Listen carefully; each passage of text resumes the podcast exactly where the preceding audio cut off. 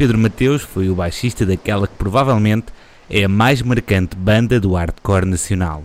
Música rápida, com letras profundas, que chamavam a atenção para causas que nos anos 90 ainda não eram de discussão pública, como fumar em espaços fechados ou a tourada. Os X-Ato mudaram a vida de muita gente e foram mudando. Começam em português, com letras muito diretas sobre causas muito concretas, e com o avançar do tempo passaram para inglês. Nunca abandonaram as causas, mas também se focaram no seu interior. A tentativa de nos melhorarmos, de recuperar o controle sobre as nossas vidas e de quebrar ciclos de opressão.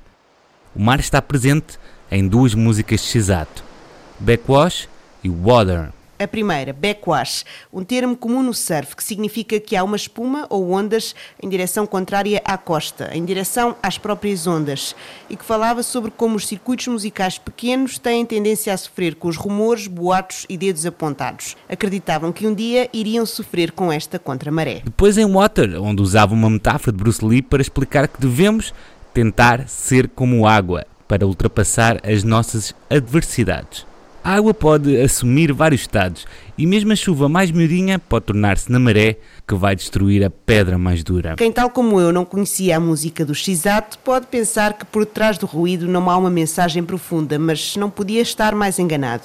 A nossa conversa de hoje aconteceu há alguns anos, mas digamos que é uma versão revista da mesma. Obrigado ao Francisco Marujo por nos ajudar a salvar o som desta entrevista. E obrigado a vocês por ouvirem. O meu nome é Pedro Paulos. E o meu é Marta Rocha. E este é o Brando dos Costumes.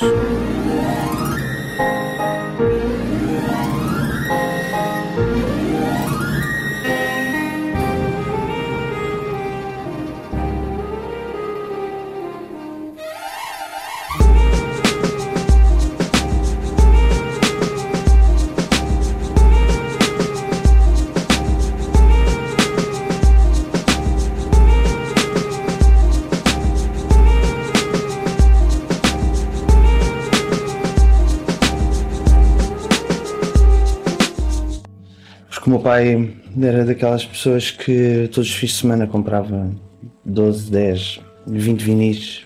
Havia sempre o sábado de manhã ou domingo de manhã que ele ia comprar som e, e sei lá, lembro por exemplo num, nos anos nossos que o meu pai comprou uma. arranjou maneira de, de, de, yeah, de nos passar um 8-track, que lá tinha um leitor de 8-track que só tinha três cassetes e nós tínhamos, pai, sei lá, 10 anos e aquilo era um bocado sórdido porque um era o Jesus Christ Superstar, o outro era a Laranja Mecânica, da banda sonora, pá, e o terceiro já nem me lembro o que era, mas aqueles dois, tipo, um começava com umas freiras, uma cena fantasmagórica, o outro era tipo aquela cena, aquela triparia, né? Aqueles são assim muito doido.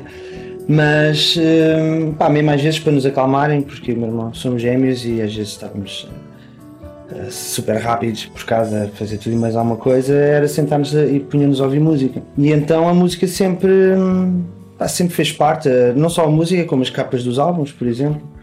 Eh, eu lembro de uma vez vimos na televisão um bocado da. Hum, como é que se chama aquilo? Carmina Burana, penso eu.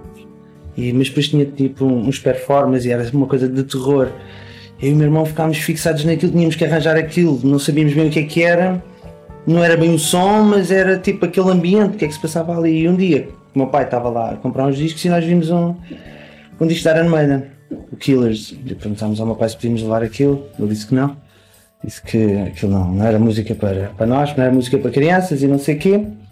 Mas uns anos mais tarde, terceira classe, penso eu, foi quando a gente começou a ouvir heavy metal. A partir dos Iron Maiden e dos Dio e dos Merciful Fate e dos Motorhead e, e Venom e por aí fora Lembro-me quando nós comprámos o primeiro disco de Slayer, foi o Live and Dead, pusemos aquilo a tocar.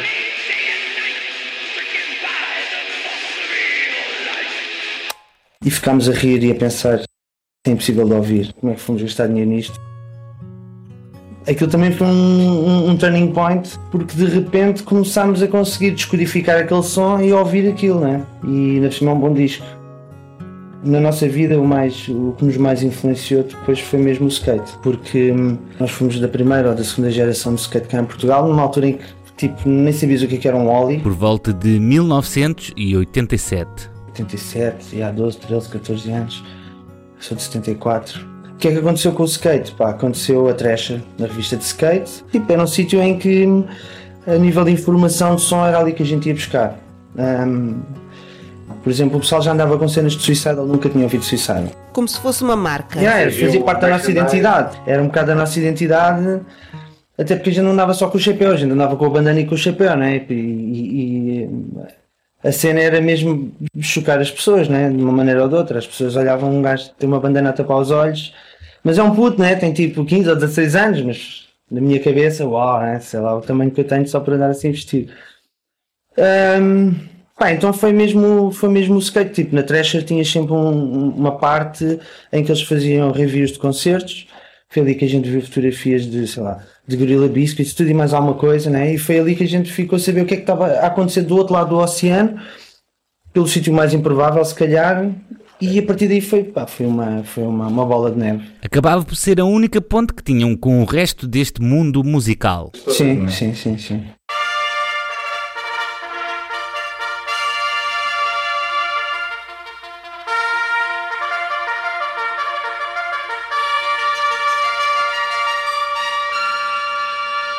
Outro lado do oceano, nos subúrbios americanos, o punk tinha sofrido uma mutação, o hardcore, uma versão mais rápida, com música geralmente com menos de dois minutos e abandonando a estética inicial do punk. Em Portugal, a informação ou vinha de uma publicação estrangeira ou de um sítio bem inusitado.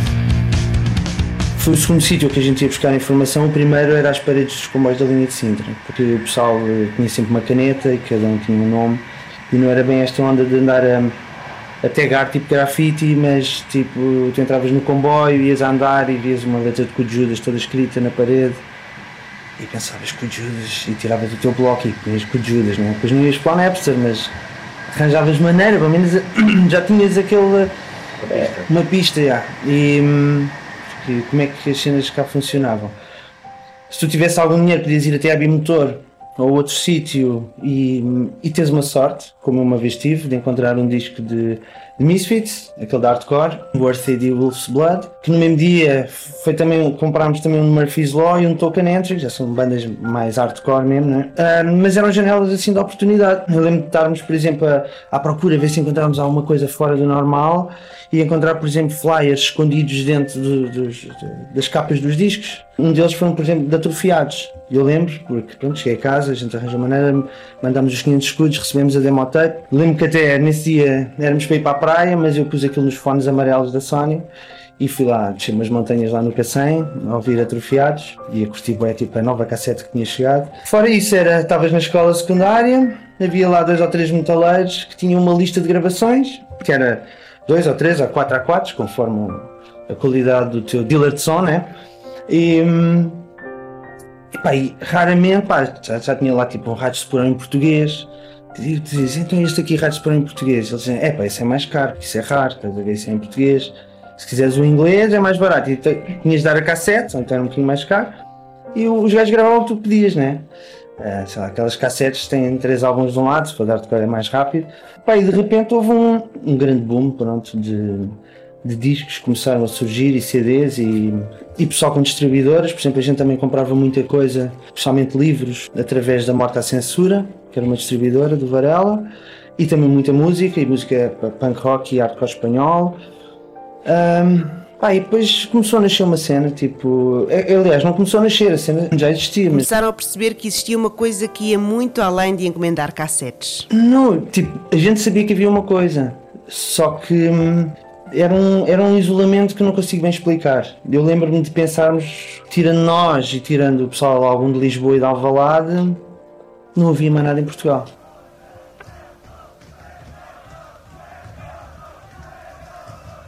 Acho que o meu primeiro concerto foi V12 no Rock Rendezvous. Eu estava aterrado, tinha pai 15 anos, acho que foi um dos últimos concertos, se não o último concerto de Rock Rendezvous.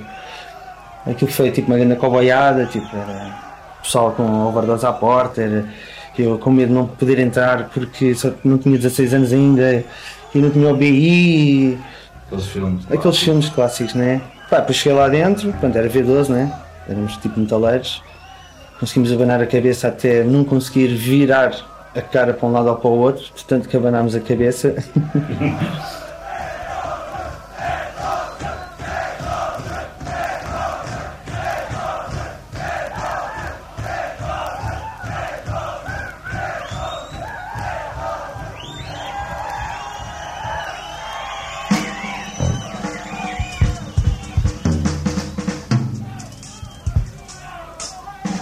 Ok, só mais uma.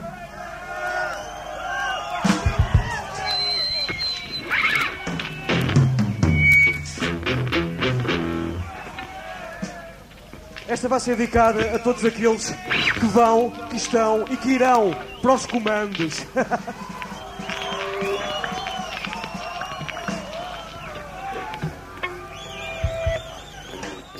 E pronto, saímos cá para fora, depois cá fora foi, houve assim um mini riot, lá com os, os gajos estavam a passar de carro, depois ainda toda a gente a fugir, depois sei lá, eram tipo cegadas, pedias para o comboio, depois havia assaltos, depois havia não sei o quê, era assim.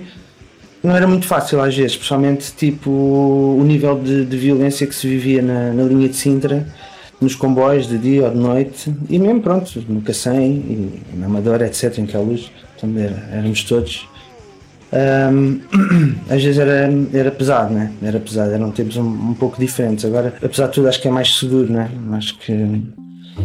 Viver foi o primeiro. Um, depois começámos a ir a concertos tipo censurados, aqueles concertos gigantes que houve no Caixaré, míticos, né? não ficou pedra sobre pedra, não, não ficou uma, uma esplanada por destruir. Um, os concertos no Carlos Lopes também, no, no, no, pavilhão Carlos Lopes. Lembro que aí foi a primeira vez que a gente fez um circling pit e fizemos um circling pit separado do outro, do outro pit. E houve bem miúdas que se aproximaram e foram para lá, que era uma coisa tipo que não existia na altura, né? E aí nós começámos a pensar, yeah, a gente pode fazer uma qualquer coisa diferente, porque a gente fez uma roda diferente no concerto. E às vezes ia lá pessoal e dizia, ah, isto aqui é a roda das miúdas. E a gente pensava, uau, tipo Há miúdas, estás a ver? É, Há miúdas, pá. E, e, houve um concerto que eu fui ver que, que foi o primeiro de corrosão caótica. Que eu fui com o Chico Subcaus.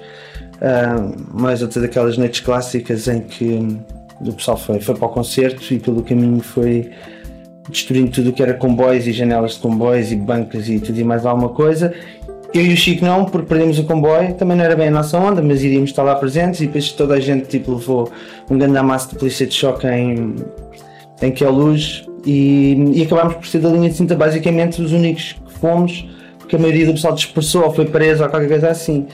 Pá, e a gente chegou lá e estávamos de X na mão, porque, X, porque eu tinha arranjado um disco de Youth of Today e o X na mão era a juventude de hoje estigmatizada. Tipo, a gente não sabia o que era o Street Edge, não sabíamos nada o que era. E à entrada houve um gajo deu-nos um flyer que era sobre o que, é que era o Street Edge. Aí a gente meteu aquilo no bolso e lembro-me que hum, no intervalo de um, de um concerto para o outro fomos até lá fora e cravámos um cigarro cada um e fomos comprar uma cerveja e tivemos ali a tossir-nos a tentar uh, fumar para ser mais, estás a ver qualquer coisa, para ser mais punk ou mais seja o que for. E quando um gajo não fuma e está a tentar fumar, ainda por cima estás a beber cerveja e pensa que começa a arranhar e a gente estávamos um bocado tipo. Ah, Entretanto, chega outro gajo que tinha dado o flyer a dizer: Então, mas vocês são edge e estão a ver e a fumar? E nós: Ah, edge? O que é que é isso? Não, edge, olha lá o que eu vos dei. E a gente vai ler a cena Pá, e, O straight edge é uma subcultura dentro do punk hardcore. Associamos sempre a música rápida com violência ou com gritaria, mas se nunca ouviram falar do straight edge, preparem-se para serem surpreendidos. O nome surgiu desta música de uma banda de Washington DC chamada Minor Threat, que se chamava exatamente Straight Edge. Sou uma pessoa como tu, mas tenho coisas melhores para fazer do que ficar sentado a foder a minha cabeça, passar o tempo com os mortos-vivos, cheirando essa merda branca pelo nariz e desmaiar nos concertos. Nem mesmo penso em afetaminas, é algo que eu não preciso. Eu tenho straight edge. Eu sou uma pessoa como tu, mas tenho coisas melhores para fazer do que ficar sentado a fumar drogas, porque sei lidar com a vida. Rio-me da ideia de tomar tranquilizantes. Rio-me da ideia de cheirar cola Estarei sempre em contacto. Nunca quero usar uma muleta. Eu tenho o straight edge. Nos Estados Unidos há dois tipos de concerto, os para maiores de 21 anos e os para todas as idades. Como forma de permitir que o público jovem do hardcore pudesse ir a concertos, muitas salas permitiam que os mais novos entrassem em noites que outrora estariam impedidos. Bastava fazer uma coisa simples, meter um X na mão. Muitos reagiam de forma oposta, começaram a meter um X na mão como forma de protesto contra a alienação do seu próprio movimento. Os Manor Thread são uma das bandas mais importantes de sempre do hardcore mundial e o seu legado tornou-se um movimento que, neste momento, através de um panfleto, Pedro Mateus acabava por descobrir a sua profundidade. E A mim clicou, né? A mim clicou. Até porque hum, nessa altura ainda não sabia, mas tipo, eu e o meu irmão andávamos bué de skate e o pessoal pânico lá do, lá, lá do Cacém, hum, o, o, um bacana chamado Anarquia, pá, proibiu toda a gente de nos passar ganzas ou álcool, fosse o que fosse, porque a gente andava de skate, ele tinha também andado bem tempo de skate, e quando se começou a meter nas drogas e etc., parou de andar de skate. E então ele era um gajo, basicamente um skater, né? E a gente chegava ao pé dos outros, dos outros gajos, às vezes eram mais novos, pá, roda lá isso, ou não sei o quê. Eles, não, não, não, não.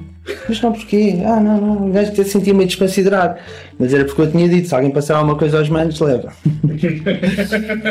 Epá, ainda bem que assim foi, porque hum, todo aquele pessoal foi, foi parar ao cavalo. Aquilo foi, foi um descalabro. Entretanto, a primeira banda Yeah, a gente teve uma daquelas bandas ah, lá no Cacém que era basicamente estão quatro gajos sentados no muro. Um diz, Ei, vamos ensaiar. Ah, mas eh, ninguém tem instrumentos. Ah, mas há ali um estúdio e, e dá para. Ah, é? Meu irmão, pronto, desde pequenino to- tocava taparoeiros, tinha que ser bateria. Ah, um ficou com a guitarra, não sei se houve alguém a cantar, e eu escolhi o baixo, tinha menos cordas.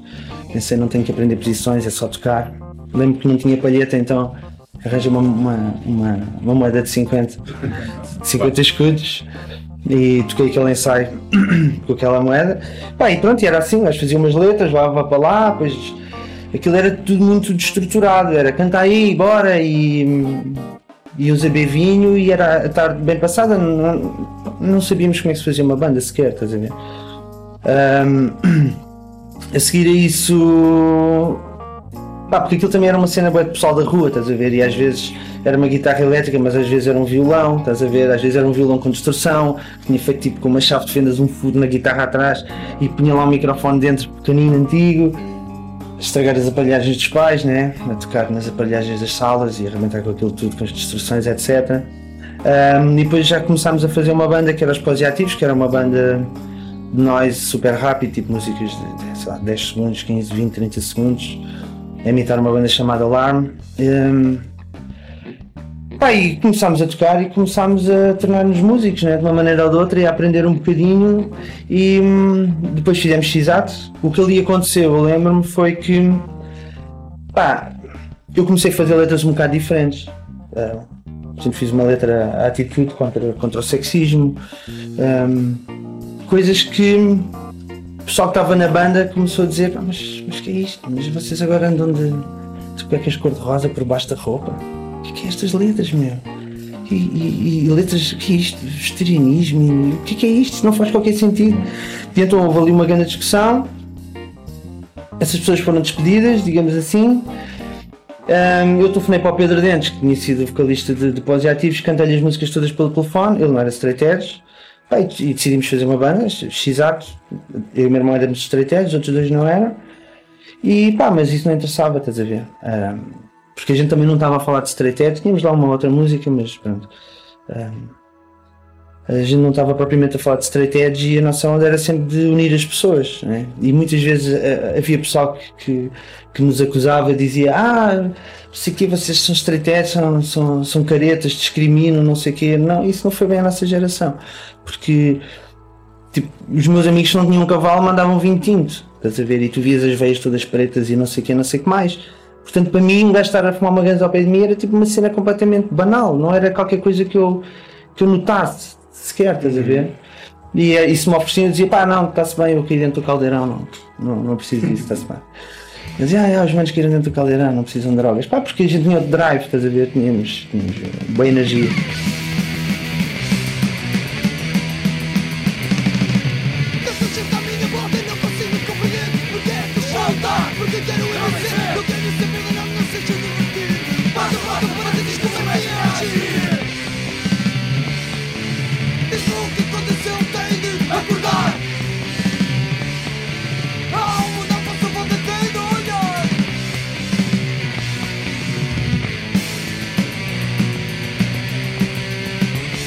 Atitude Dias e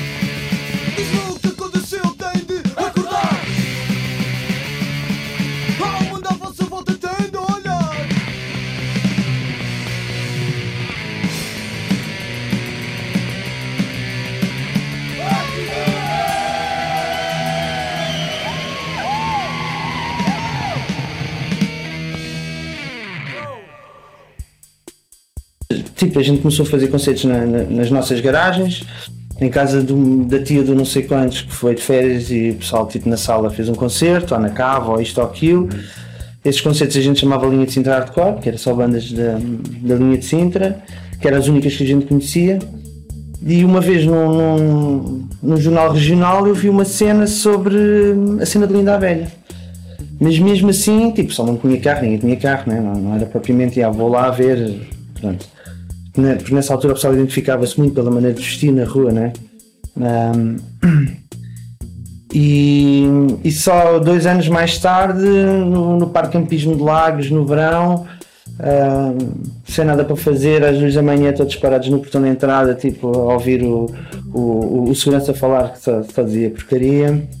Ah, conhecemos então os gajos de Linda a Velha, estás a ver? Porque estavam lá também, estava tudo, e de repente o pessoal começou-se todo a conhecer e pá, ganhou uma energia pá, difícil, de, difícil de explicar, porque aquilo era, era mesmo a nossa vida, estás a ver? O skate e o hardcore. Houve uma altura em que deixei mais o skate e, e, e até acho que foi depois de arranjar um disco de Operation Ivy que tem aquela música Sound System e achei, comecei a achar mais piada fazer som para o pessoal andar de skate do que propriamente estar a 200% no skate, estás a ver? Achei isso mais giro, eh, a minha cena sempre foi um bocado, era mesmo pá, fazer algum tipo de banda sonora que um gajo vai no comboio ou vai para o comboio ou, ou vem da escola ou vai para a escola ou acontecer uma coisa boa ou acontecer uma coisa má e tem ali tipo um, pá, sabe não está sozinho, tem ali um tem as costas quentes, estás a ver? Tem mais pessoal que pensa daquela forma. Acho que é uma coisa que hoje faz um bocadinho de falta. Gravámos umas músicas.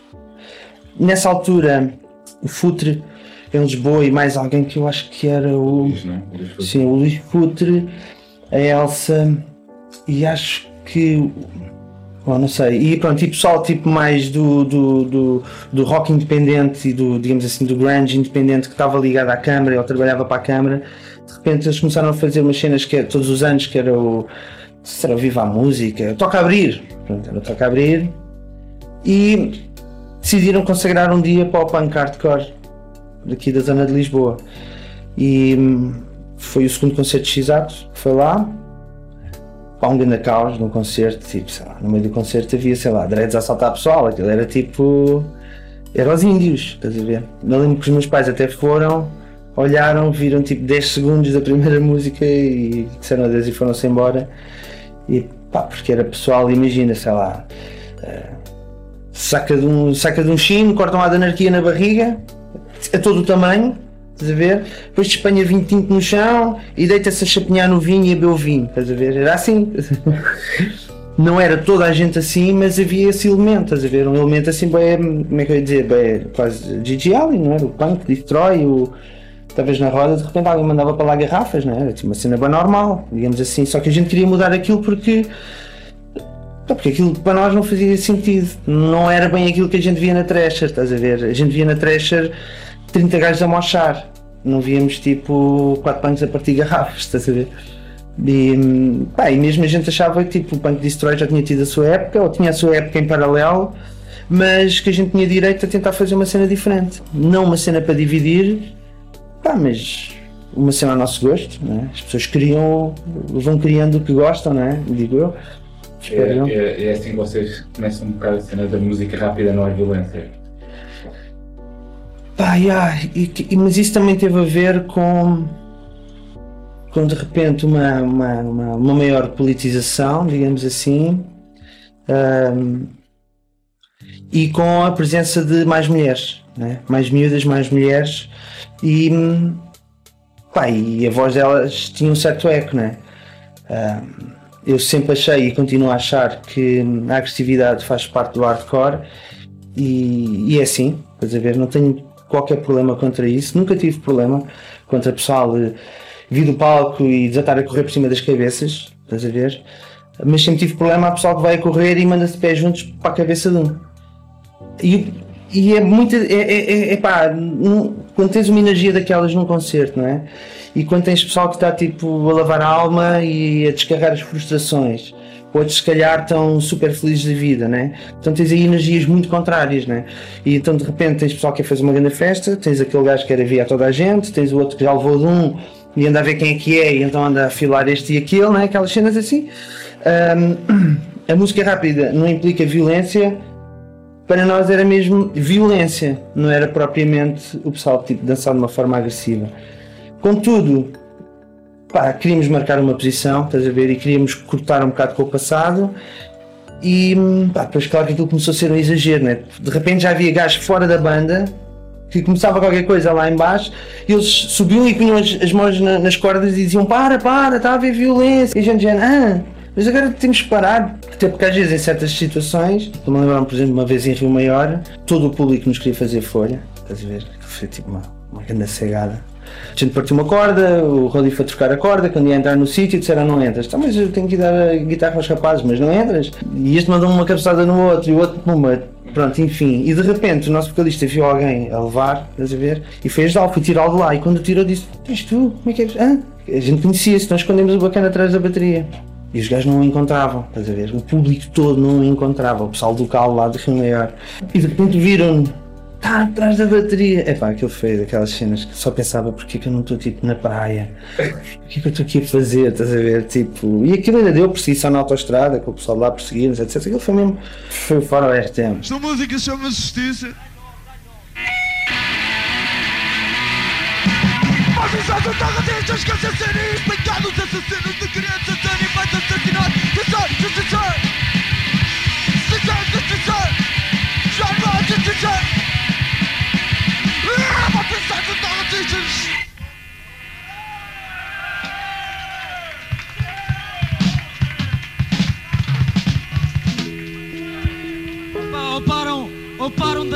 violentamente, ou então vão ter mais interrupções como estas, pá.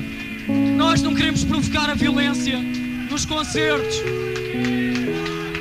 Experimentem saltar, vocês podem se divertir à mesma sem magoar ninguém. Eu tenho a certeza que há muita gente que aí está gostava de estar aqui a dançar e não está porque vocês não os deixam dançar se eles magoarem.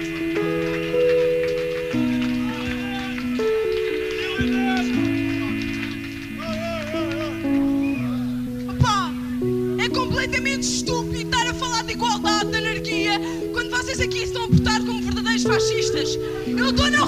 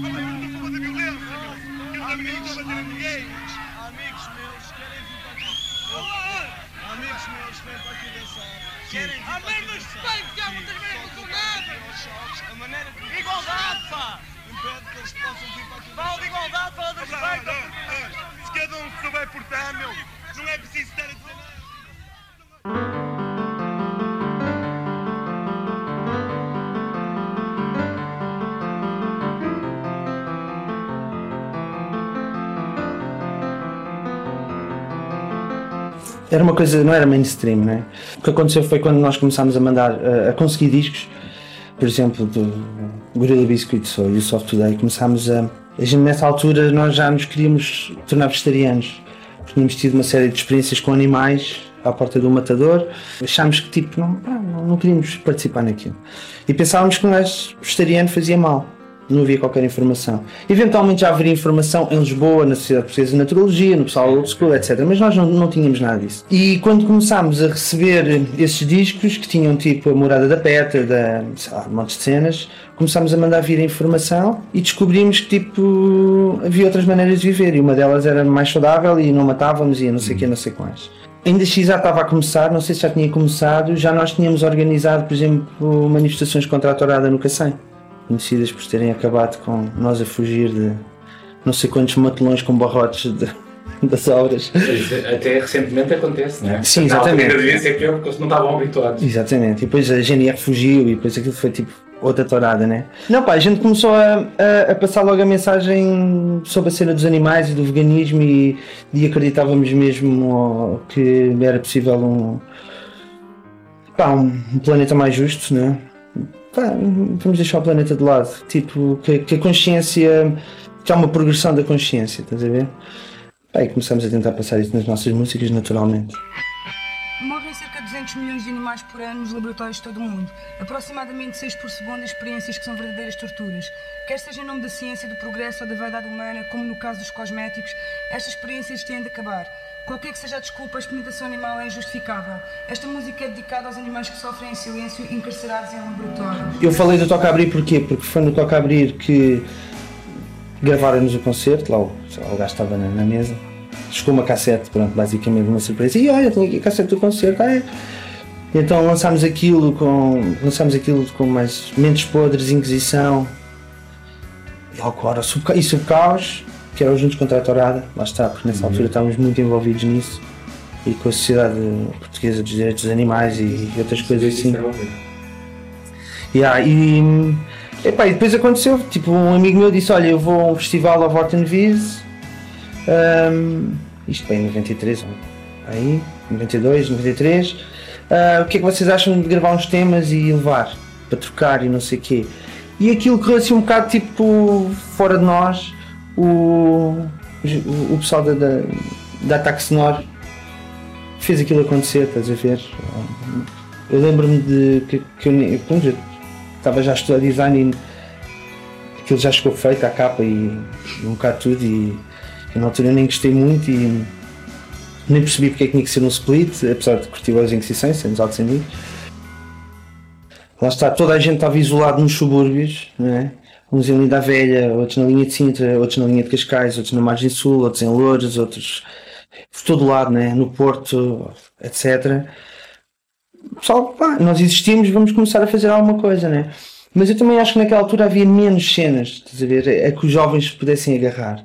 Ahm, por exemplo, não é muito difícil se eu encontrar uma pessoa da minha idade, vou fazer 43, que se calhar foi a alguns concertos de hardcore e andou de skate, estás a ver? E se calhar foi aos concertos de hardcore porque o pessoal foi da rua dele e, ele não gostava, estás a ver? Mas curtiu o ambiente e tal, mas, mas nem sequer era o som dele, estás a ver? Era, um- porque não havia assim tanta coisa, estás a ver?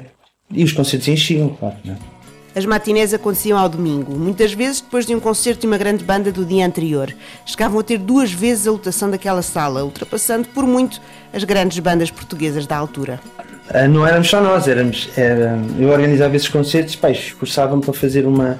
Um, juntar um conjunto de bandas que fosse transversal e pudesse trazer mais pessoal, estás a ver? Imagina, queria apanhar um bocado o pessoal do ska e um pessoal mais, mais, mais da política, então punha as caminhoneta do lixo e depois ia pôr tipo os 31 e punha X-Ato e se calhar punha mais outra banda, os New Winds ou uma coisa assim qualquer, estás a ver? Então de repente a, mesma forma como os eventos, eu planeava os eventos, ou nós planeávamos os eventos, eram de forma a aquilo encher. Eh, até porque pá, o Gaddafi chegava ao pé de mim, estava a explorar o Ritz e dizia pá, tenho o bar aberto, compraram duas cervejas. Isto não dá para continuar. E era por isso que tinha que ser a porta, estás a ver? E então eu esforçava-me ao máximo para que a porta tivesse o máximo de gente possível para que aquilo continuasse a ser possível de existir, porque senão ele ia dizer, ia chegar um dia ia dizer pá, acabou porque tipo isto é só perde dinheiro aqui, né? Tipo, imagina, se entram 100 pessoas e nenhuma consome, ele pensa, ok, isto ao domingo estava parado, mas se calhar vou até à praia, né? Se calhar prefiro ir jogar Playstation ou uma cena qualquer, né? Um, mas uma das coisas que aconteceu e que foi uma surpresa para nós foi nós fomos dar um concerto ao Johnny Guitar eh, com Human Beings, também era uma banda aqui da linha de Sintra. Pá, e a, a- a grande cena foi, a gente chegou lá, de repente o pessoal do Johnny chegou cá fora, olhou em, em volta e disse o que é que se passa aqui, tipo, como é que está aqui tanta gente e vamos subir o bilhete para o dobro. E, e nós a dizer que não, que não, que não, porque era suposto ser barato, estás a ver? E o concerto até ficou caro. E metade do pessoal basou e entraram tipo sei lá, 320 pessoas, uma coisa assim. Tipo, aquilo não dava para. Não dava para te mexer mesmo, não é? O calor uma cena, tipo, toda a gente estava a pingar e no fim o Zé Pedro disse que aquele tinha sido um dos recordes. A gente ali percebeu-se que não éramos nem uma banda pequena, nem uma banda grande, não é? Se a gente fosse para o Coliseu íamos ter tipo 500 pessoas, Claro. 200 pessoas, estás a ver? Mas para sociedades recreativas, para espaços como o Johnny Guitar e outros, pá, aquilo também para os promotores dos sítios já, já começava a ser interessante, né? Não que fosse a nossa cena, a gente nunca pensou nisso. Ah, mas isso é uma realidade, né? Tu tens uma casa, vais fazer a programação do mês, aquilo tem que render minimamente, senão fecha a casa, né? É. Então, isso também foi uma coisa que ajudou. Que só agora em retrospectiva eu consigo ver assim, né? Na altura não me apercebi que isso estava a acontecer. Na altura aquilo era tudo muito. Pá, era uma, uma energia muito intensa, estás a ver? Eh, todos os fins de semana organizar um concerto. Nem sei como é que nós tinha tempo para estudar, né? Porque supostamente era, era estudante nessa altura.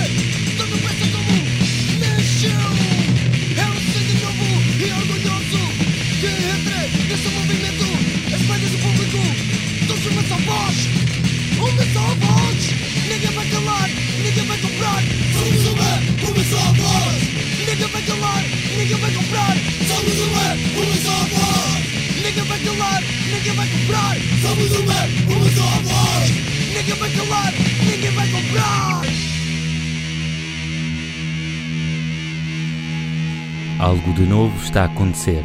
E eu só espero que não vá morrer tão depressa, tão depressa como nasceu. E o sangue novo e orgulhoso que entra neste movimento, a banda, o público, todos uma só voz. Todos unidos, todos iguais, de qualquer raça, de qualquer sexo, uma só voz. Podes ter as roupas certas, podes ter os discos certos, mas se não for do coração, então não é hardcore. A cena continuava a crescer. Nesta altura, o ponto de encontro predileto era um restaurante vegetariano particularmente barato, na calçada do Duque, em Lisboa, o Sol. Mas aquilo foi numa altura em que lá está, o mesmo pessoal que estava nas bandas nos subúrbios, né? começou a estudar para Lisboa ou a trabalhar para Lisboa. Pá, e o gajo não tinha muito dinheiro e o Sol era realmente um, um- um restaurante ali nas escadinhas do Duque, sempre vazio. Tinha uns preços assim muito, muito em conta, estás a ver? Era vegetariano, mas as pessoas que lá estavam, os donos, etc., não tinham nada a ver com o vegetarianismo. Pá, e depois tinha cenas assim um bocado sórdidas, tinha sempre lá um cão dentro. O cão às vezes estava. Como é que eu ia dizer? O cão andava ali por dentro da cozinha e, e deitava-se por ali, era um bocado incomodativo e às vezes uma outra vez estava a chover lá fora, até cheirava a cão. A comida às vezes era muito boa, mas às vezes era quase intragável. Estou-me a lembrar de umas, umas, umas pataniscas vegetarianas que o, o break de- dos New Ins apelidou de oleaniscas, porque aquilo era óleo com qualquer outra coisa, estás a ver? Era realmente o sítio em que tu, se tu te vais baldar aulas, é, é para ali que tu vais, estás a ver? Era o nosso ponto de encontro, mas ao ponto de, por exemplo, aquilo estar tudo em obras, estar com os esgotos abertos e nós a chover e nós cá fora com as mesas ali no meio da obra, estás a ver? Tudo a rir e com chapéus de chuva e a falar, estás a ver? E a trocar som e não sei o quê. E lembro também, uns anos mais tarde, de ter passado pelo mesmo sítio e, e a dona ah, apanhou uma das escadinhas do Duque e disse: Ah, desculpa lá, venha cá, venha cá, preciso falar consigo. Vocês, vocês, vocês enganaram-nos, não sei o quê, porque vocês, a gente tinha casa cheia e de repente toda a gente desapareceu, não é? E agora a casa vai fechar. Não sei se aquilo já está, ainda já fechou, pronto. Pá, porque realmente aquele pessoal todo, não é? Que, que às vezes estávamos ali 50, 30, 40 Ah, durante 4 ou 5 anos foi o suficiente para aquele negócio se aguentar e depois as pessoas vão passando, vêm casa cheia também começam a entrar, né? No hardcore, como em muitas cenas musicais daquela altura, as zines tinham uma importância fulcral. Revistas sobre assuntos fundamentais para aquele movimento, com entrevistas às próprias bandas, textos de opiniões, fotografias de concertos, receitas vegetarianas e muito mais. Havia muitas zines, havia quase uma ética, digamos assim, em que hum, tu tens que ser ativo na cena, faz parte, estás na cena, é seres ativo. E o ser ativo, quer dizer, não precisas estar a fazer, não é obrigatório fazeres uma zine, não é? Porque até houve uma altura que já havia tantas zines, tantas, tantas, largas dezenas, tipo, já tinhas todo o espectro né, de, de, de, de qualidade. Eu fazia umas assim para rir, em que ensinava ao pessoal como é que havia dançar, ou punha, por exemplo, eh, nas páginas centrais um, um, um dos guitarristas de X-Ato, tipo no Photoshop, uma montagem com miúdas nuas à volta, Tipo, basicamente aquilo era, era uma risada, pois tinha lá uns textos mais ou menos a sério e eu tinha outros bastante sérios, mas também tinha muita cena da, da piada. Por exemplo, naquela altura o pessoal dizia: Ah, isso. Lá está, por causa dessa talética. Um, ah, vais comprar o quê? Que, que diz que é que estás a comprar? Oh, mandaste vir. DRI, DRI. Isso não é do hardcore. Estás a ver? Havia bem essa cena. Esses ténis, Nike, isso não é do hardcore, não é? Yeah. E então eu, no meu, eu na, na minha fanzine inventei uma personagem que era o Duarte core, estás a ver? Que era, pronto, tinha um bocado a ver com isso. Pá, e uns meses mais tarde, há um rapaz tipo, que chega ao pé de mim e diz: pá, foi muito feio que tu me fizeste, ostracizaste-me, criaste-me bem problemas, tipo, foi bullying, não sei o quê. E olhar para ele sem perceber o que é que ele estava a falar. Mas eu nem conheço como é que tu te chamas. Ele diz: Duarte. Pois é que eu pensei: este gajo pensou o tempo todo, aos amigos dele ou alguém, que eu estava a gozar com ele, estava a meter com ele ele sofreu um bocado com aquilo, mas eu não podia fazer nada. Lá está, né? estás a escrever uma cena com piada, estás a tentar ter piada, estás a fazer uma cena qualquer, nunca vais imaginar que há um gajo chamado Duarte e se calhar a alcunha dele é o Core. Estás a ver? E toda a gente pensa que estava fora do homem, né? Optam por uh, começar a cantar em inglês. Tornar a cena mais. mais uh, como é que é? Chegar a mais gente. E isto porquê? Porque enquanto nós cantávamos em português, começou aí, mas eu posso dizer que, mesmo enquanto um gajo só lançava cassetes e porcarias assim, e 7 Inches e pronto, um ou outro CD cantado em português, eu recebia, eu e meu irmão recebíamos cerca de 20, 25 cartas por dia, estás a ver? E, e nós tínhamos uma cena que era de responder a toda a gente, estás a ver? Mas tens que estudar, tens que responder a toda a gente, tens que fazer o teu fanzine, vais participar nas outras duas fanzines dos outros dois, ainda tens que escrever mais umas músicas porque vais gravar daqui a três meses, depois não sei o quê, pá, começa a ser uma cena. Uma carreira já. Yeah, começa a ser uma cena tipo. pá, só a cena de responder a cartas já começou a ser completamente opressivo. Um, quando nós mudámos para inglês, não foi propriamente porque os Gorilla Biscuits cantavam em inglês, mas era porque 27, se me chegasse nos dias 30 cartas, 27 eram da Indonésia, da, da, da Rússia e por aí fora, estás a ver? Taiwan, de, sei lá, de sítios que tu nem imaginas, percebes? De, de toda a Europa, não é? de, de, de, sítios em Portugal que tu nem sabes, de um gajo sozinho, como, como a t-shirt Dead Kennedy, que vive uh, num sítio em que é o único jovem, nem sequer há outros jovens, estás a ver essa cena. Pá, e o inglês foi um bocado isso, foi isso e foi pá, para tentar arranjar um, torneios lá fora, né? Algo que chegou efetivamente a acontecer. A gente às vezes fazia umas mini tours de um ou dois ou três países, ou, ou era até Bilbao e depois não sei para onde, e depois não sei o quê, mas assim tipo. Um, mesmo de carrinha, todos lá juntos, e ah, penso que foi, pá, foi uma, assim. Aquelas coisas doidas, tipo, 20 dias, 20 dias de 17 concertos, essas cenas assim. Ainda, por exemplo, estamos lá em que ano? Ah, pá, isso não sei. Mas se o Brasil foi tipo 97, 96, aquilo que foi antes, pá, 94, não sei. Mas lembro-me nessa turnê, por exemplo, de ir dar um concerto lá no meio de uma grande floresta, alguns na Alemanha, e tipo, chegar ao sítio do concerto, não havia ninguém, e era tipo um, uma casa no meio de um bocado de floresta, às vezes uma cena tipo estranha. Um, então bora lá, bah, bora lá ver se está lá alguém, o que é que se passa, não sei, entra lá e está ali tipo três metaleiros tipo, pintados do black metal, estás a ver, a tocar bongas. E completamente besanos, e a gente dizer pá, a gente não ia tocar aqui hoje, e os gajos virarem-se Ya, meu, mas estamos bem anos, cancelámos o concerto. Estamos, estamos nós, estão mais duas bandas lá fora. É pá, se vocês quiserem, a gente está aqui de cabongos a noite inteira, podem de cabongos, podem ficar aí a dormir. e o oposto também, temos um concerto marcado e de repente, passámos por Berlim e vemos numa, numa parede concerto de Slapshot, Ignite, não sei o que, não sei o que mais. Olhámos uns para os outros, ei, meu concerto hoje, tchau, mas a gente vamos ver, mas é ver Slapshot e Ignite. Acabou a conversa. Nem, nem dava para telefonar, né? Era, é. não, não aparecemos, fomos ver um ou dois concertos, preferimos ir ver os concertos do que nós tocarmos. Quando não éramos muito profissionais, na verdade. Mas os concertos mais marcantes da vida de Xato foram no Brasil. O Brasil foi foi o, foi o extremo. Foi o extremo do, do que é para nós e do que era para nós o hardcore, estás a ver? Foi. Hum, como é que eu ia te explicar? Às vezes os amplificadores pegavam fogo por causa da umidade, de estar tanta gente, estás a ver? E estar um calor desgraçado, 50 graus lá dentro, imagina. Aqueles, tudo a pifar ou a pegar fogo, o pessoal do, do público subir, olha, não vais tocar mais baixo? Eu, não, tipo, explodiu o amplificador. Pessoal, o resto do concerto vai ser só guitarras. E o pessoal, tá, manda vir, não interessa. Yeah. De repente chega lá um maluco, pá, posso fingir que sou baixista? Podes. E posso mostrar com o baixo? Podes, claro, não, não partas o baixo. Acho que o baixo nem era meu, era sempre emprestado, eu não levei material um, para facilitar. E então era assim, era tipo o Rodrigo, o nosso vocalista, se ele tinha que fisicamente agarrar-se ao microfone porque havia 30, 40 gajos a saberem as letras todas, uh, a caírem do teto, estás a ver, literalmente para cima, para lhe tirarem o microfone, para eles cantarem, mas uma cena de boa onda, mas pá, uma intensidade tão grande, tão grande, tão grande, que a partir dali os concertos todos, dali para a frente, pá, pronto, né? Em, Não, Portugal. em Portugal, mesmo mesmo com tudo o que o pessoal cá em Portugal fazia, os pile-ups em cima do palco, não é? As cenas às vezes despir um vocalista ou andar a tirar ténis ao pessoal, era uma grande macacada, mas lá fora foi, no Brasil foi a maior intensidade, foi, foi indescritível. E vocês lá eram, eram maiores, basicamente, naquela altura, até eram maiores que em Portugal, não é? Pá, yeah, porque aquilo.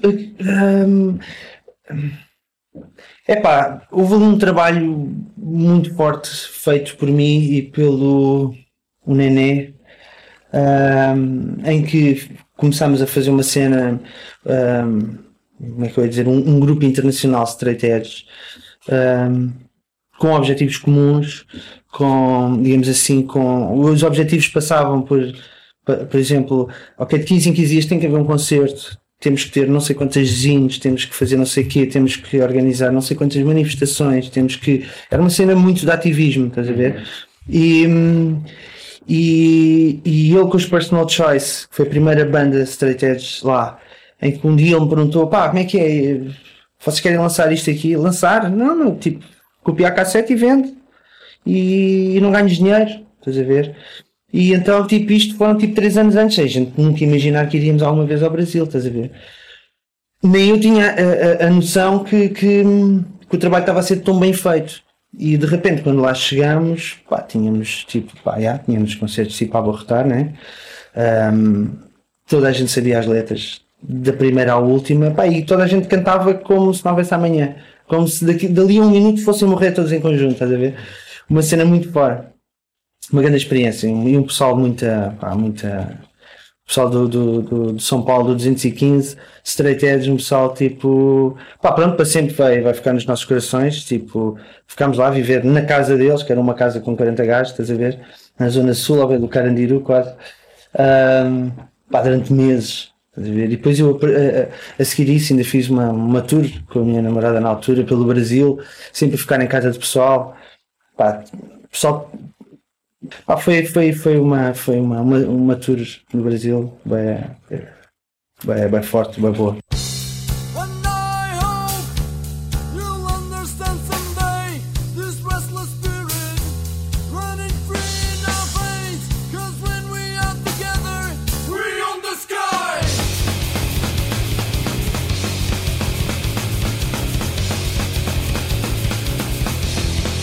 Depois de uma digressão inesquecível no Brasil, as coisas nunca mais voltaram a ser as mesmas. Pois pá, depois a seguir a isso. Já tínhamos ido ao Brasil, os concertos cá estavam. pá, a gente não conseguia aquela intensidade, estás a ver? A gente só iria conseguir outra vez aquela intensidade se fosse uma coisa que vinha de dentro para fora. Se a gente tivesse a sentir de dentro para fora, estás a ver? De fora para dentro, os tugas não, não davam conta dos, dos bazucas, nem, nem que se borrassem todos, era impossível. Ahm, a nível de intensidade, né? Ahm, e então a gente, aí quando chegou, ficámos assim um bocado. de- "Ah, Alguma coisa tem que acontecer. E depois, na mesma altura, a cena começou-se a dividir em, em mil cliques. Estás a ver? Em mil cliques dentro. Ah, já estreitei, já tu não és, ah, eu não falo contigo porque aquele discrimina, ah, aquele não discrimina, ah, aquele é vegetariano, mas não é vegan, ah, estás a ver Coca-Cola, isso é água suja do imperialismo, pá, aquilo tipo começou a, a, a haver ali não sei quantos grupos, que é normal, estás a ver? Tal como nós quando chegámos fomos dizer mal dos, dos mata-ratos e dos censurados e destes e daqueles, dos mais velhos, né? Um, e a julgá-los muitas vezes de forma injusta, a mesma coisa depois aconteceu connosco, porque o pessoal novo, né, para se sentir, tem que. Se há um inimigo externo, une-se para o inimigo externo. Se não há um inimigo externo, acaba por, eh, por lutarem uns com os outros. Né? Eh, no outro dia eu fui a um concerto, um, 31 ainda a velha, e depois no fim estávamos a falar, eu estava a falar com o Sarrufo dos 31, ou que era dos 31, um, ele estava-me a mostrar uns vídeos de crowd killing e não sei o quê, e depois estava-me a dizer: Já viste o que é isto? Isto é quando, quando não há inimigo externo. Quando não há inimigo externo, o pessoal bate uns nos outros. Yeah. Tem que haver um inimigo externo, não é tem, é quando havia inimigo externo, seja a sociedade ou, ou o capitalismo, ou, ou seja o que for, estás a ver, o pessoal une-se e faz qualquer coisa em conjunto. E hum, a gente quando chegou, pronto, o pessoal já não tinha a mesma intensidade, a cena estava a ficar esquisita, tu não podias tipo abrir uma roda porque o pessoal dizia que eras violento e estava toda a gente tipo quase de braços cruzados em pé, estás a ver? As pessoas já tinham vergonha de gritar, tinham vergonha de fazer figuras quando o punk tem tudo a ver com isso, estás a ver? Tu estás completamente à vontade e, e se te apetecer das cambalhotas pelo chão ou, ou andas nu a correr à volta, estás a ver? Seja o que for. Ou apareces mascarado de galinha, estás a ver? Aquilo estava tipo o oposto. E depois o pessoal começou-nos a vir Epá, vocês não tocaram a não sei o quê. Epá, vocês não tocaram a não sei quantas. Pá, eu comecei a ficar. Eu comecei a ficar chateado com aquilo, ver? E comecei a responder, mas vá, mas nós somos os chutes. Quem é que nós somos? Somos uma banda pop. Tu agora tenho que andar a tocar os hits. Ah, mas todas as bandas tocam os hits. Eu não, eu não sou os, os Radiohead, eu não sou os YouTube. Eu não sou bandas que durante 20 anos vivem à conta de uma música ou de outra música, estás a ver? Eu percebo que queiras curtir-se ouvir essa música, pá, mas a gente já não está nem aí para essa música. Ah, então vocês mudaram, então vocês não sei quem, então vocês não sei o que mais. Aquilo estava a ficar tudo bem da mole, o pessoal todo bem da mole, uma cena bem que eu não estava mesmo a curtir e eu virei para o meu irmão e disse, pá, eu por mim vou acabar com a banda. Porque nós estamos a arrastar um cadáver, as pessoas querem ouvir o cadáver a tocar, eu tenho necessidade de criar coisas diferentes, uh, acho que consigo fazer melhor do que isto, estás a ver? Uh, muitos deste som eu olho para trás e já nem me identifico muito com o som, estás a ver? Acho que consigo fazer melhor, quero fazer melhor. E pá, e vamos propor ao resto da banda E vocês matar aqui mais ou menos. Pá, Isso foi em 2001, portanto, 74 para 2001. Uh, 26, 27 anos, uma coisa assim. É, já, é aquela- já é a fase de transição para. Acho que, o problema do hardcore é que quando não há como há uma, uma cena tão fechada que não deixa tu seres diferente, não é? Ou seja, podes ser diferente, mas daquela maneira. Sim. Tu não podes ouvir outros sons, por exemplo, música eletrónica, não pode ouvir essa coisa. Eu acho que hoje já podes, Hoje, eu acho que já mas naquela altura não. Sim, naquela altura não. Porque acabas por se sentir preso naquilo, não é? E, Sim, qualquer pessoa que fosse a uma discoteca, por exemplo, pá, toda a gente já ia olhar de lado. Foste onde? Foste à discoteca? Mas o que é que se passa contigo? Mas, tipo, nunca ouviste aquela música dos Mata-Ratos? Foste dançar com os porcos? Estás a ver? Da sociedade moderna? Era tudo assim, boa coisa.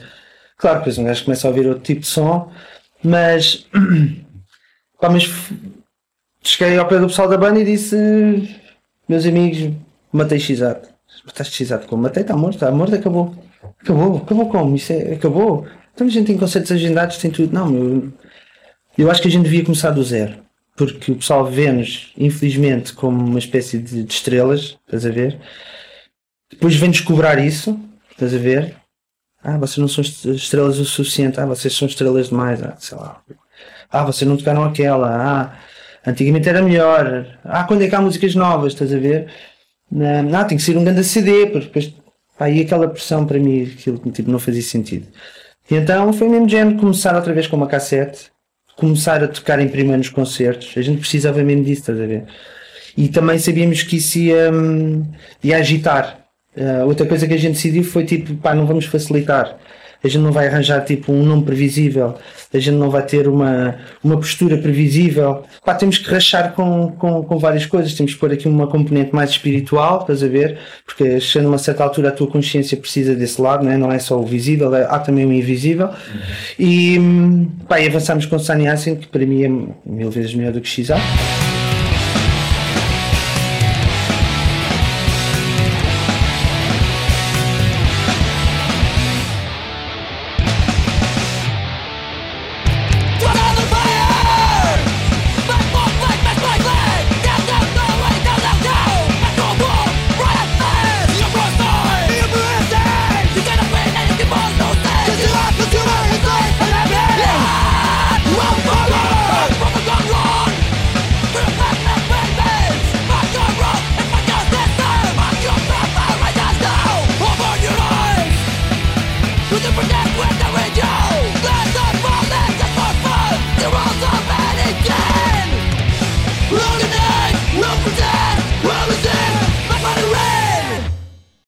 Shanyasin, tal como se já notava no final do X-Ato, tinha um grande fundo espiritual. Mas calma, eles não eram religiosos. a gente vem de um background punk, né? Uhum. em que Deus não existe, basicamente. Não existe nada. É super materialista, é super material, só existe o lado material. E. E, pá, e, e acho que o que teve assim mais impacto sobre nós foi termos ido para para hum, artes marciais, estás a ver? Kung Fu, Toa e Flor de Lótus, do Guilherme da Luz, em que hum, lá está, existia uma espiritualidade pela primeira vez nas nossas vidas, digamos assim, sem, sem religião nenhuma, sem religiões, estás a ver? E era a espiritualidade sou o que eu faço, sou eu que sei quais é que são os limites da minha espiritualidade, é o que fizer sentido para mim, uma coisa pessoal, não é? Um, e então sempre, a partir de uma altura, pá, principalmente em, em havia uma espécie de uma rebeldia espiritual, estás a ver? Um, eu é que decido se há Deus ou não há. Uh, a espiritualidade ou a existência de Deus nem sequer tem que coexistir, estás a ver? Pode haver um lado invisível, enérgico, etc, etc. E a gente nunca irá conseguir imaginar o que é que é Deus, percebes? Pá, e foi também, ao mesmo tempo, foi. Uh, começou por entrar com o Shelter e com outras bandas antes e One 108 que eram bandas Hare Krishna e começaram a falar de coisas um bocadinho diferentes. Aí foi onde tipo começou a interessar, mas depois basicamente foi um, através do Kung Fu, foi o Taoísmo e o, e o Osho. Uhum. O Osho que foi um mestre que muito polémico, impossível de seguir, porque é tão polémico é impossível de seguir não vais seguir um mestre que tem 23 Rolls Royces, estás a ver? Isso para mim é que é o perfeito nele, é que é impossível de seguir. Portanto, o que interessa não é a pessoa como ela viveu, é o para mim o, as pontes que ele fez mostrando que o budismo e o taoísmo e, como espiritualidade, não como religiões, mas que todas dizem a mesma coisa, ao, ao, ao Cristo, ao Zaratustra, ou seja, o que for. E foi buscar coisas que estavam muito escondidas e que não, não eram muito acessíveis, digamos assim, ao mainstream. E de uma forma muito rebelde, mesmo o Sanyasin, um, que para os hindus é um, é, é, um último estado da tua vida em que tu, com 80 anos, eh, sais de casa, largas a tua família, largas o dinheiro e vais viver para uma barraquita e e comer o que te dão. Para o Osho era o oposto. Era, não era o oposto, era uh, se tu acreditas num homem novo, se tu acreditas numa forma de viver, se tu acreditas na espiritualidade, tu és um sannyasi. Não? Tu cortas a cabeça e estás na cena ou a cena não existe, não, não vais esperar, não precisas esperar pelos 80 anos, tem que ser aqui e agora. Tanto que, por exemplo, até foi uma coisa que me deu alguns problemas com alguns, alguns Krishnas que se aproximaram de nós a pensar que era uma bandara Krishna e depois quando descobriram que o nosso Sannyasina era não o oposto deles, é, para mim é complementar, mas pronto, é, foi extremamente chocante para eles e eles retiraram-se, estás a ver? Mas retiraram-se a vir falar connosco e a dizer, pá, isto é uma pena, isto, aquilo, blá blá blá, não sei o quê mas nós não concordamos com isto e não sei o que mais. Portanto, uma, uma espiritualidade muito rebelde, né? uma espiritualidade muito rebelde, do bem, um, sem ter a ver com o rebelde, sem ter a ver com satanismos, isto ou aquilo. Um, pá, e expansiva e, e psicadélica também. Os Xat deixaram um legado invejável. São ainda hoje uma das bandas mais importantes do hardcore nacional e, sem dúvida, a mais importante do straight edge português. Os Saniasin duraram pouco tempo, mas ainda hoje deixam saudade na cena hardcore portuguesa. Ainda hoje existem bandas a tocar música do Xat e muitas pessoas a refletir um enorme saudosismo nas redes sociais. Em 2005, Rodrigo Barradas, vocalista da banda, deixou-nos.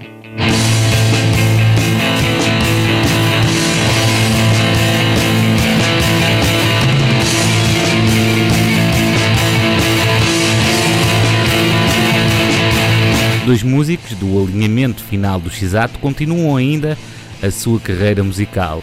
O baterista Diogo Mateus, irmão gêmeo do nosso convidado, toca nos Mamudra e está também ativo na música improvisada. O guitarrista Paulo Segadães, também conhecido por Sega, foi baterista dos The Vicious Five e também tocou noutros projetos como o The Legendary Tiger Man. A pegada deixada pela cena hardcore, que devemos ressalvar está viva e com força, é uma pegada bastante visível, tanto em movimentos sociais ou direitos dos animais, em bandas como Linda Martini, Paus e muito mais, na ética faz-te o mesmo, o hardcore mudou a vida de muita gente. Como a minha. Mas participámos de uma corrente uh, precursora de, de bons valores que hoje em dia são, são coisas básicas e que na altura eram um bocadinho fora. E, e, e, não só isso, não foi, para além dessa influência do vegetarianismo, também em, na, na, cena musical portuguesa, no geral, o hardcore tem muita importância, porque a maior parte, muitas dos grandes nomes ou vieram de lá ou têm influência nisso, sim, não é? Sim, sim. E já para não falar na qualidade de alguns discos que existem de hardcore português, ou demotapes ou isso assim, que são, pá, que são mesmo bons, não é? Pá, pronto, já, eu não fico sempre um bocadinho surpreendido quando me dizem da importância desta ou daquela banda ou do hardcore ou assim para a cena nacional, mas claro que é uma coisa que, que é óbvia, né? Mas uh, o pessoal tipo pouco fez do hardcore no geral, né? Pouca gente estava na cena por fama, estás a ver? Ou se fosse a fama era a fama da tua rua e do teu bairro, mas nunca foi uma coisa de fama, até porque isso era, era muito mal visto, né? E assim chegamos ao final de mais um episódio. Que bela recuperação! Pois é, engraçado como aquilo que as pessoas acham que é mais agressivo muitas vezes é muito mais lógico do que aparenta. Só histórias incríveis, bem como nós gostamos. Por falar em boas histórias. A convidada desta semana tem umas maravilhosas. Uma entrevistada que nos deixou bem emocionados. Dizemos? O nome? Diz tu, diz tu. A próxima convidada é Ana Paula Reis. Se não estão a ver, procurem no Google, vão de certeza reconhecê-la da nossa televisão. Bem, vai ser uh, ótimo. Também era ótimo se nos mandassem mensagens ou se partilhassem o nosso podcast com os vossos amigos. É tipo pagar copos, mas no, no mundo da internet. é mais ou menos isso. Voltamos para a semana, está tudo? Não, falta dizer para não se esquecerem de ser altamente